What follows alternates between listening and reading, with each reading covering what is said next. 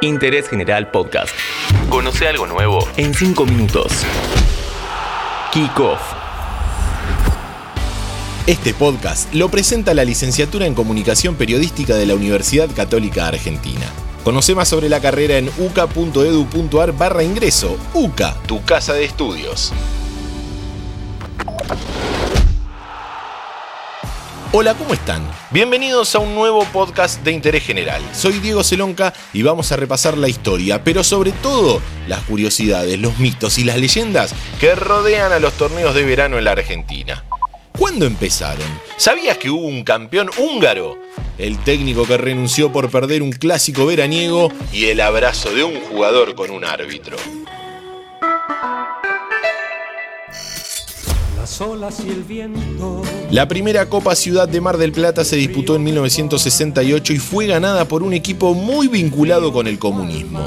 ¿Cómo es esto? El Vasas Budapest, equipo húngaro, participó de ese primer torneo y fue el ganador. En la final derrotó a River por 3 a 0 y se quedó con la copa. La historia de este club es apasionante. Traducido al castellano, su nombre sería algo así como Club Deportivo de Trabajadores de Hierro y Metales, ya que fue fundado por miembros de la Asociación Húngara de Trabajadores del Acero. Sus colores son el azul y el rojo y vivió su máximo esplendor en las décadas del 50 y 60, como todo el fútbol de aquella zona del mapa. En aquel momento, Hungría estaba gobernada por el Partido Socialista Obrero Húngaro, que estaba bajo la influencia de la Unión Soviética y apoyaba fuertemente al Basas. Hoy, dicho club juega en la segunda división.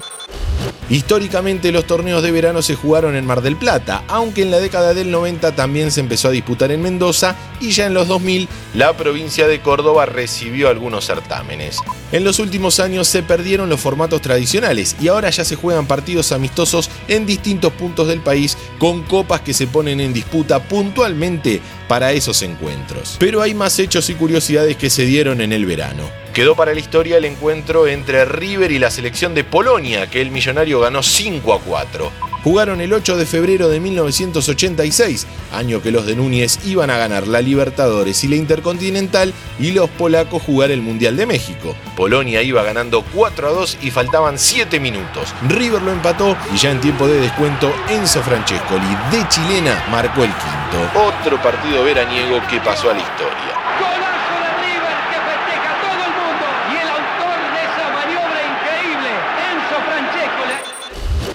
En el verano de 2000, con el comienzo del nuevo siglo y ya sabiendo que el famoso I2K no había hecho nada, Boca le ganó a River 2 a 1 por la Copa Ciudad de Mar del Plata. Carlos Bianchi, entrenador Geneise, dispuso que juegue el Pato Abondancieri y 10 juveniles. Luego de esa derrota contra los pibes de Boca, Ramón Díaz presentaría su renuncia como técnico de River. David Pintado era el presidente millonario, quien se la aceptó e inmediatamente contrató al Tolo Gallego. Mejor no le iría al Tolo, que ese año quedaría fuera de la Libertadores frente a Boca con el mítico gol de Palermo.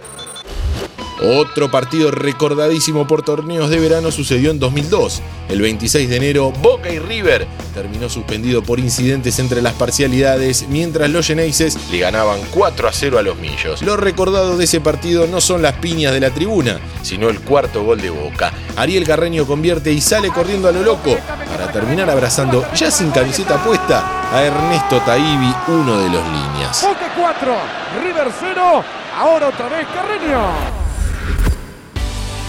Antes de conocer cuál es el club que más torneos de verano ganó, te recuerdo que este podcast lo está presentando la licenciatura en Comunicación Periodística de la Universidad Católica Argentina. Conoce más sobre la carrera en uca.edu.ar barra ingreso.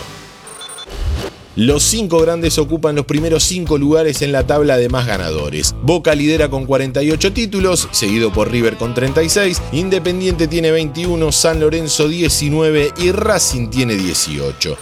Pero en la lista de ganadores no solo aparecen clubes argentinos. Al ya mencionado Basas húngaro hay que sumarle una estrella a Palmeiras de Brasil por la Copa del Atlántico de 1972, Alianza Lima de Perú por la Copa Ciudad de Rosario de 2011 y a Universitario también de Perú por la Copa de San Juan de 2020.